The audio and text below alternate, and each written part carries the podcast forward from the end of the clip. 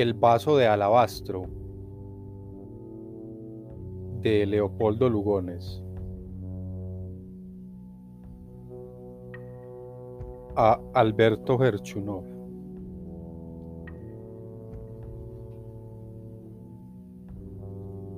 Mr. Richard Neil Skinner, A, I, C, E, F, R, G, S y F, A, S, E, lo cual, como se sabe, quiere decir por extenso y en castellano, socio de la Institución de Ingenieros Civiles, miembro de la Real Sociedad de Geografía y miembro de la Sociedad Anticuaria de Edimburgo.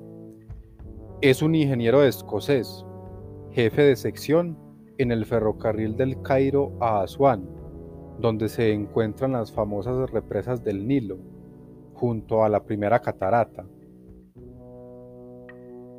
Si menciono sus títulos y su empleo es porque se trata de una verdadera presentación, pues Mr. Neil Skinner hállase entre nosotros desde hace una quincena, procedente de Londres, y me viene recomendado por Cunningham Graham, el grande escritor cuya amistad me honra y obliga.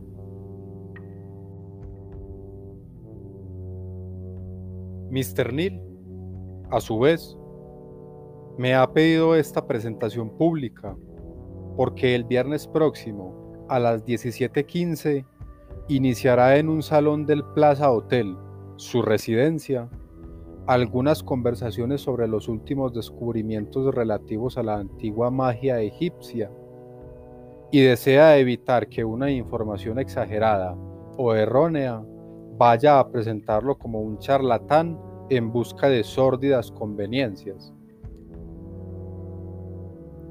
Sabiendo del descrédito en que han caído tales cosas, adoptará, todavía, la precaución de no invitar sino personas calificadas y que posean algunos conocimientos históricos sobre la materia. Bastará con algo de Rawlinson o Maspero. Por lo cual, los interesados tendrán que dirigirse a él en persona. Mr. Neil habla correctamente el francés. Nada tan distinto, por lo demás, de esos barbinegros magos cuya manida palidez frecuenta los vestíbulos internacionales, arrastrando la admiración en el énfasis de su lentitud remota. Mr. Neil es rubicundo y jovial y hasta me parece que algo corto de genio.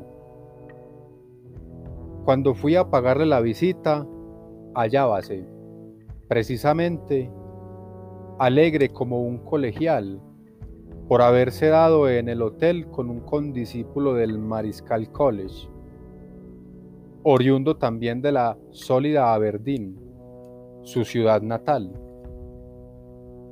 Mr. Francis Gutier, un escocés que por su traje y su persona rigurosa parecía tallado en el granito del lejano país.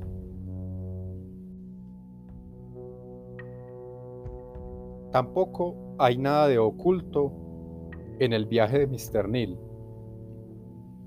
Trátase de un prosaico estudio de nuestras maderas fuertes, que la Administración Ferroviaria Egipcia propónese ensayar para el asiento en terrenos pantanosos. Claro es que a poco andar, y como nuestro huésped me manifestara su intención de disertar sobre la magia egipcia, ya estaba yo preguntándole por los últimos descubrimientos que han enriquecido la arqueología con desusada profusión. En Egipto, habíame dicho él mismo, todo el mundo es un poco arqueólogo. Y retomando el hilo de su pensamiento, la arqueología se vuelve allá una tentación irresistible. El rumoreo de un joven y animado grupo que cruzaba el hall cortó un momento su palabra. Yo tardé bastante, prosiguió, en apasionarme por los descubrimientos. Eso tenía que venir, pero a mí me ocurrió en forma distinta de la habitual.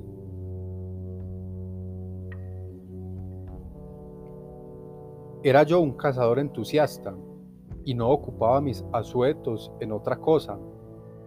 Cuando cierto día tuve la ocasión de salvar, mediante un tiro certero, a un muchacho egipcio, desertor de la caravana del Sinar, que bañándose en el río había caído presa de uno de esos cocodrilos, casi legendarios ya, pero que viven aún más allá de las cataratas, verdaderos monstruos que vale la pena ir a buscar, haciendo algunos centenares de kilómetros. Aunque salió con su brazo izquierdo casi inutilizado por la terrible mordedura, Mustafa, mi protegido, guardóme aquella inagotable gratitud, característica del musulmán, sobre todo cuando cree deber el favor de la vida. Pues, entonces, solo considera redimida su deuda mediante un favor igual. Exageraba todavía su afección por mí, el hecho de haberlo tomado a mi servicio, para aliviar de tal modo la desgracia de su mutilación. Fue él quien, de vuelta a mi puesto, que era entonces Esné, la antigua Latópolis de los griegos, despertó mi curiosidad regalándome dos joyas antiguas, sumamente curiosas. Un gavilancito de oro esmaltado y un sello de cornalina, que cifrado con el ong jeroglífico, o sea la palabra vida, es un amuleto de preservación.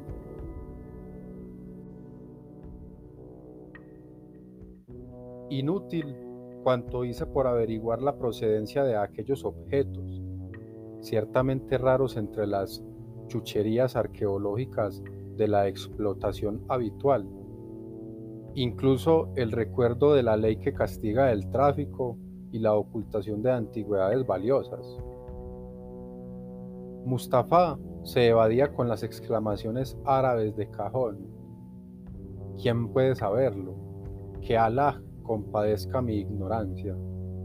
O bien, solo Allah es omnisciente. El caso es que esos felás, cruzamiento de árabe y de egipcio, saben y callan muchas cosas a despecho de la opinión corriente. El sentimiento nacional que parecía dormido en aquellos naturales acaba de causar a mis compatriotas más de una sorpresa. Nativo de Esne, que es una de las estaciones de la caravana en la cual se enganchó para ir a caer víctima del cocodrilo, Mustafa es muy experto en excavaciones arqueológicas, pues la mencionada ciudad hállase a unas 28 millas tan solo de la antigua Tebas. Y él, como peón de numerosos exploradores, había hecho, por así decirlo, toda la carrera. Desde que, niño aún, conchábanlo para que animara a los jornaleros cantando, tal cual los vendimiadores homéricos en la descripción del escudero de Aquiles, hasta que, mayorcito, cargaba las espuertas de escombros y ya adolescente manejaba el asadón. Su experiencia llegó a ser grande en la materia.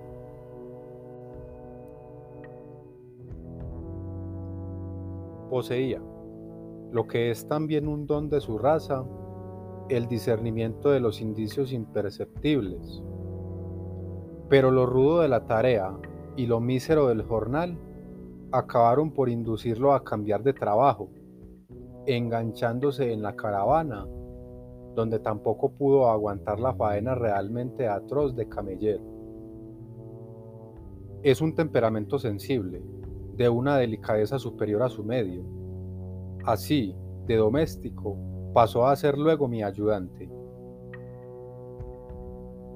Cuando me persuadí de que no averiguaría la procedencia de las joyas, quizá ignorada, en suma, por el propio Mustafa, entré a interrogarlo estrictamente sobre las tumbas faraónicas que han dado tanta notoriedad al famoso Valle de los Reyes, desde el descubrimiento, ya un tanto lejano, del estupendo sepulcro de la reina Hatshepsut.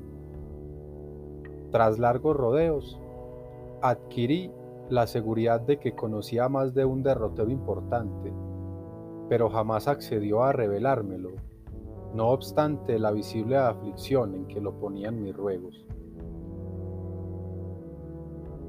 Te causaría, afirmaba, irreparable daño.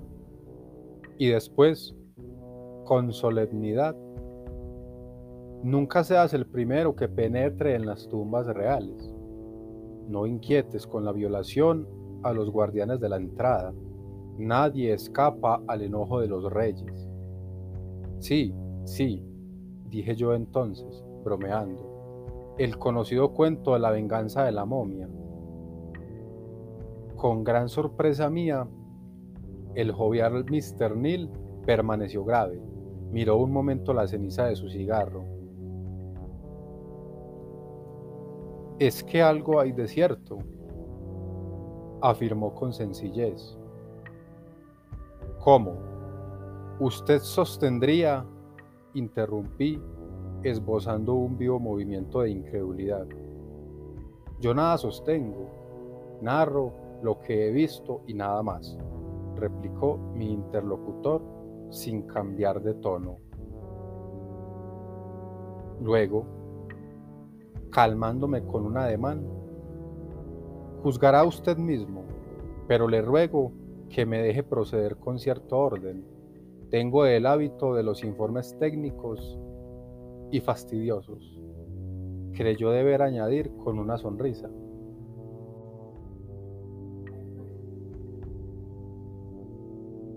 visitando un día con Mustafa el hipogeo de la reina Abshesut, donde estudiaba in situ la mejor escritura jeroglífica, la clásica, diríamos, que corresponde, para mayor ventaja, a los gloriosos tiempos de la décima octava dinastía, pues no hay libro comparable en claridad, tamaño y color a esos vastos muros verdaderamente iluminados de historia. Recordaba a mi ayudante, menos por interesarlo que por complacerme, diciéndomelo a mí mismo, la biografía de aquella soberbia emperatriz, incomparable estrella de su cielo dinástico. Y con la aproximación quimérica que a través de los siglos sugieren allá las necrópolis intactas, donde han subsistido en la imperturbable serenidad hasta las flores de hace 3.000 años, creo que infundí una especie de entusiasmo personal, tal vez de cierto vago amor, a la expresión con que dije, Divina Reina, heroína y mujer, que vence como un faraón, hasta adquirir el derecho de inmortalizarse con la desnudez viril y la barba de oro de las estatuas triunfales y al propio tiempo envía una flota que le traiga a su jardín, para envolverse en saumerios como una deidad. Los sicomoros de incienso del país de los aromas. No es de una coquetería realmente imperial esa expedición a la costa turífera de los actuales somalíes y esa avidez suntuaria con que manda sacar a tanto costo las piedras preciosas, los metales nobles, las maderas finas, el lapislázuli y el marfil.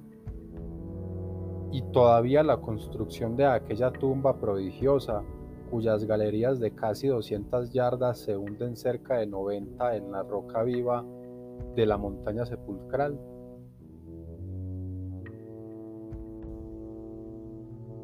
Entonces Mustafa, Con un acento y una penetración psicológica que no le conocía, dijo,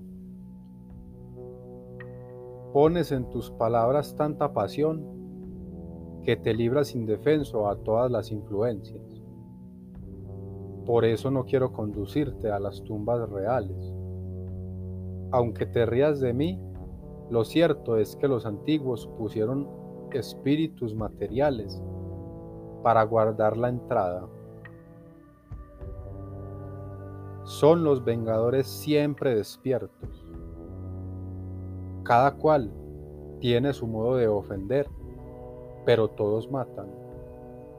En poco más de un año que duró la exploración de ese sepulcro de la reina, hubo dos suicidios entre los exploradores. Solo más adelante comprendería yo aquella expresión que me pareció absurda de espíritus materiales, empleada por Mustafa, extraordinariamente locuaz ese día. Pero su competencia en excavaciones realzóse ante mí con la insospechada agudeza que acababa de revelarme. Así, cuando algún tiempo después me escribió el secretario de Lord Carnarvon a título de FASE para solicitarme ayuda en las exploraciones del hipogeo de Tut Ankh Amon, me iban a empezar. Creí hacerle en la persona de Mustafa la mejor recomendación de un buen práctico. De modo que usted asintió. Efectivamente, debía a esa circunstancia la invitación de asistir a la apertura. Entonces, ¿opina usted que el tan comentado fallecimiento del Lord fue, como se dijo por fantasía, una consecuencia de ese acto? Repítale que voy a narrarle lo que pasó y nada más. Cuando se dio con el hondo pozo que conduce a la puerta de la cámara mortuoria, mi ayudante, a causa de su invalidez, no pudo tomar parte en la extracción de los bloques de piedra que lo obstruían, ni descender como el Lord, los invitados y los dos jornaleros agregados al grupo, en las cufas o espuertas egipcias.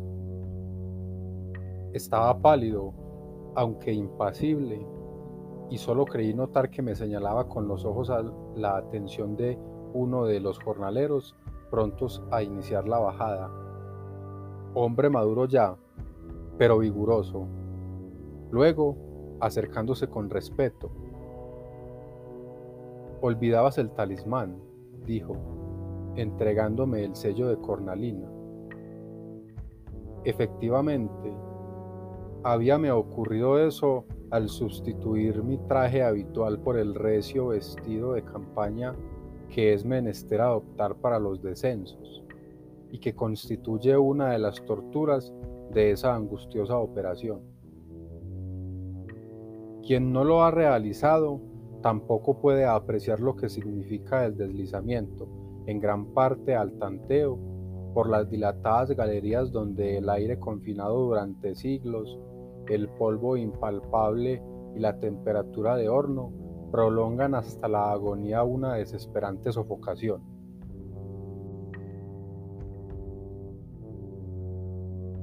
Nada más distinto del maravilloso paseo arqueológico que sugiere al lector la narración del descubrimiento. El descenso del pozo sepulcral es peligroso, además de siniestro.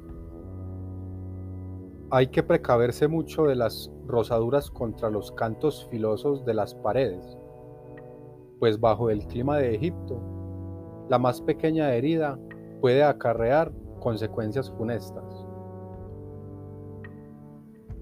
Obligado usted a reducir su equipo para deslizarse entre los derrumbes casi infaltables que ha producido por presión y desnivel el paulatino desmoronamiento de la montaña. Su reducida caramañola solo alcanza a disimular la sed provocada por una transpiración excesiva. Pero lo más atroz es el recio traje que debe uno conservar para no herirse. Y en previsión de la salida con retardo bajo uno de esos bruscos fríos que sobrevienen en los arenales apenas declina el sol. Otro de los riesgos peculiares a la comarca. Dijérase que, hundido en la fúnebre excavación, lleva vid sobre los hombros todo el peso de la siniestra montaña que vio al entrar, como descolgándose en denso manto de arena sobre las tumbas enterradas a su vez bajo la infinita desolación de aquel Valle de los Reyes. Pero el prodigio de la tumba descubierta era tal que hubiera valido aún mayores penurias.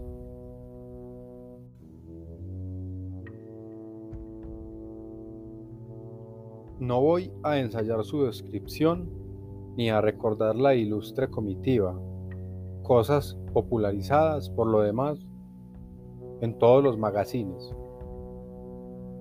Solo le diré que la apertura de las cámaras del moblaje, inmediatamente anteriores a la del sarcófago, fue un deslumbramiento.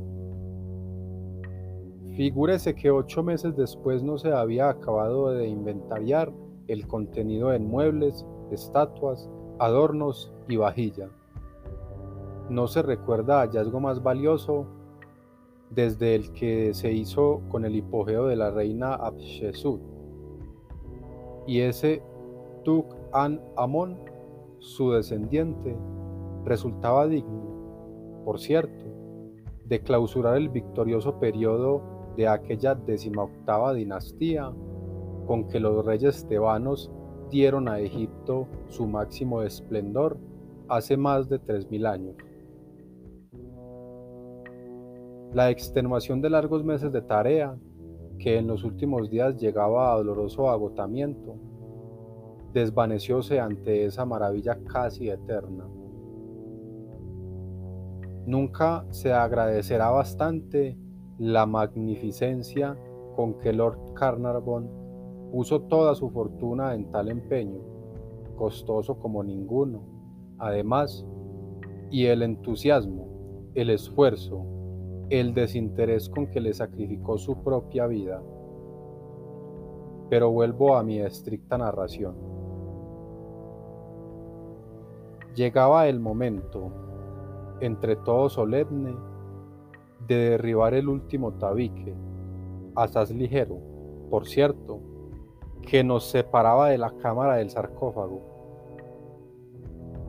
Es siempre algo lúgubre y hasta no exento de cierta inquietud esa profanación de tan largo sueño.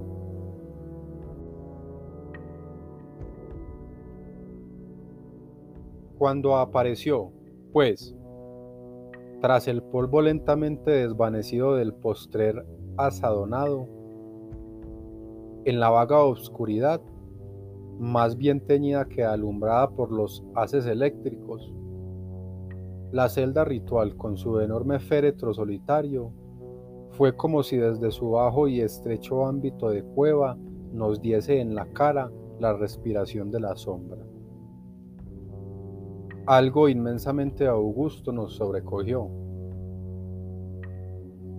Pero ya Lord Carnarvon trasponía esa última puerta. Era su derecho, tan justamente ganado dio una rápida vuelta por la cámara mortuoria, inclinóse sobre el sarcófago sin tocarlo y salió para dejar paso a las ilustres personas de la comitiva, pues en el estrecho recinto no cabían más de dos.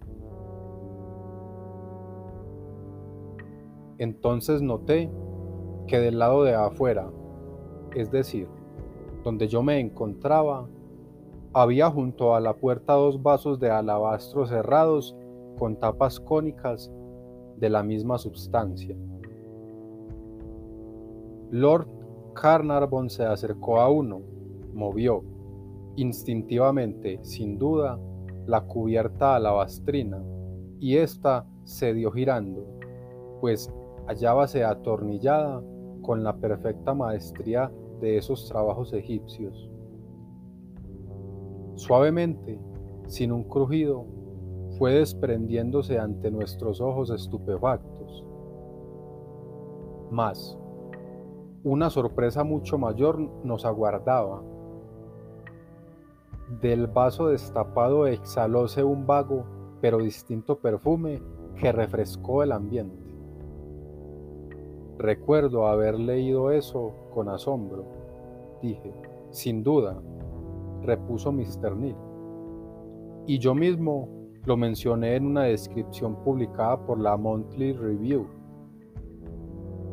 Nadie ignora que Egipto fue el país de la química ciencia cuyo mismo nombre parece derivar de Chem o Kem, como llamaban los hebreos a la nación egipcia, según se ve por un salmo, el de la recapitulación, y la flota de Abshesut nos indica hasta qué punto era grande en su época la importancia de los perfumes.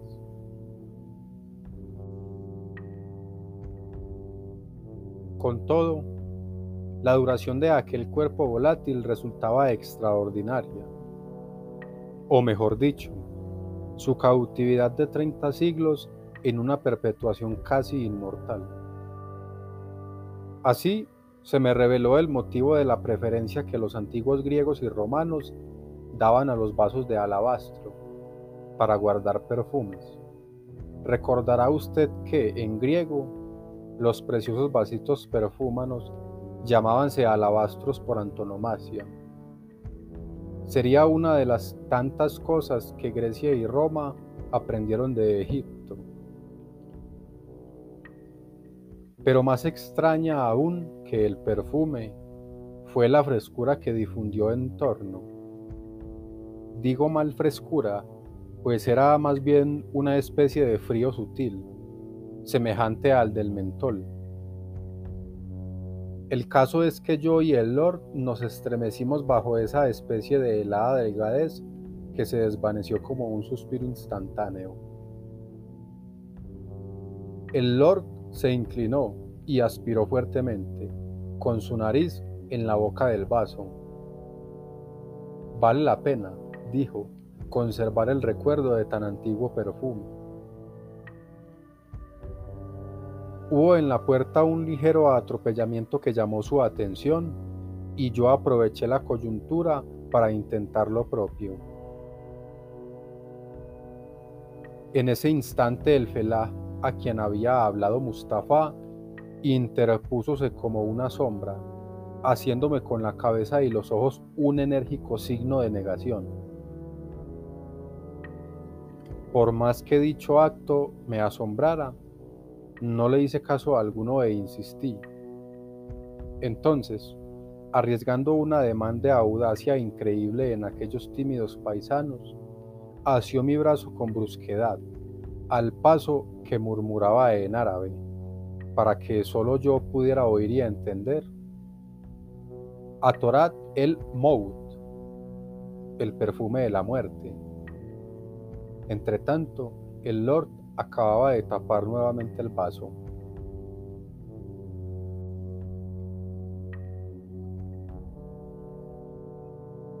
Cuando algunas semanas después pude ver de nuevo ambos recipientes, todo se había desvanecido y solo conservaban en el fondo una mancha resinosa, tan tenue que era imposible analizarla. Digo algunas semanas después, porque al salir del hipogeo, el frío del desierto me hizo daño. Caí enfermo como Lord Carnarvon, bien que no de gravedad. Pero habíame impresionado mucho, al abandonar el pozo, una sentencia de Mustafa, que mientras me echaba sobre los hombros previsora manta, díjome por lo bajo, señalando al Lord, He ahí el que morirá que Alá nos proteja. ¿Cómo lo sabes? increpé con sorda irritación. Le he oído el estornudo malo, el estornudo del chacal. Recordé, en efecto, aquel acceso que también había oído estallar con la sequedad lastimera de un gañido, pero repliqué, menospreciando la superstición. Efecto del frío. Otros hemos estornudado también. Cierto, pero a ti te rozó apenas el ala fatídica del Vengador. Estarás bien dentro de una semana. Y como luego, en casa, discutiera todavía, reprochándolo con sensatez, es una fiebre que se explica por el excesivo cansancio, el aire confinado, la tensión nerviosa. Mustafa pudo derrotarme una vez más, contestando impasible. Al dificultar el acceso de sus tumbas, los antiguos contaban con esa predisposición que entrega rendidos los violadores a los guardianes de la entrada. Casualidad o lo que fuere, Lord Carnarvon no se levantó.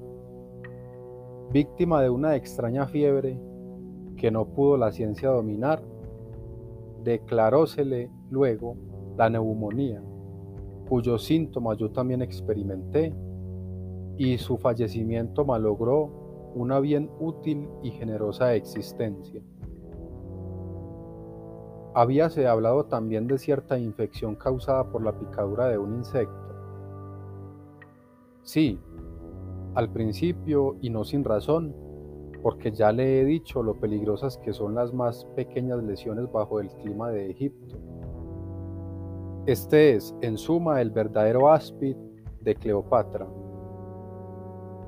Pero la neumonía fue, al menos para mí, un desenlace concluyente. Abrigo la convicción de que Lord Carnarvon aspiró la muerte en la boca del vaso de alabastro. Así cobraba sentido la expresión paradójica de Mustafa pues el perfume mortífero era, en efecto, un espíritu material, el vengador encerrado en los vasos tentadores como un efectivo guardián de la entrada, perpetuamente despierto. Nada, pues, de imaginarios demonios o elementales maléficos. La sencilla realidad venía a ser mucho más siniestra, terrible en efecto, ese último sueño de los faraones, cuyo reposo se aseguró para la eternidad, bajo una sentencia impersonal e inexorable como el destino. Mr. Neil iba, indudablemente, a proseguir, pero en aquel momento, casi rozando el diván donde conversábamos, una arrogante figura femenina cruzó apresurada el hall, removiendo como un bache de oro en polvo la mancha de sol poniente que caía desde una ventana lateral. Con su magnífico tapado de Kolinsky a la moda y dejando esa ráfaga de perfume singular que anticipa con genuina revelación el primer detalle de una verdadera elegancia. No habíamos visto el rostro de la desconocida que avanzando por detrás de nosotros solo nos reveló al pasar su gallardía y su perfume. Pero mi interlocutor, enderezándose, palideció ligeramente mientras murmuraba con sorda voz. Atorad el Mout. Seguíamosla con ansiosa mirada cuando, ya en el pórtico, Vimosla cruzarse con el propio Mr. Gutier, quien la saludó sin detenerse, subió a buen paso la escalinata y advirtiéndonos casi al punto, dirigióse hacia nosotros. Regresaba del campo del golf, bastante cansado, según dijo, al dejarse caer en el profundo sillón vecino. ¿Tomaron ya ustedes el té? Preguntó enseguida. Mr. Neil, sin contestar, interrogóle a su vez. Francis, permítame, ¿quién es esa señora? Esa señora, cuidado, Richard, intercaló bromeando. Esa señora, la verdad es que no sé gran cosa a su respecto. La conocí hace poco en el dancing. Parece que es una egipcia bastante misteriosa, mejor dicho, bastante equívoca. Una aventurera, quizá. No sé quién me dijo, cuidado, Richard, volvió a intercalar riendo cordialmente y arrellanándose en el sillón, que van ya dos hombres que se suicidan por ella.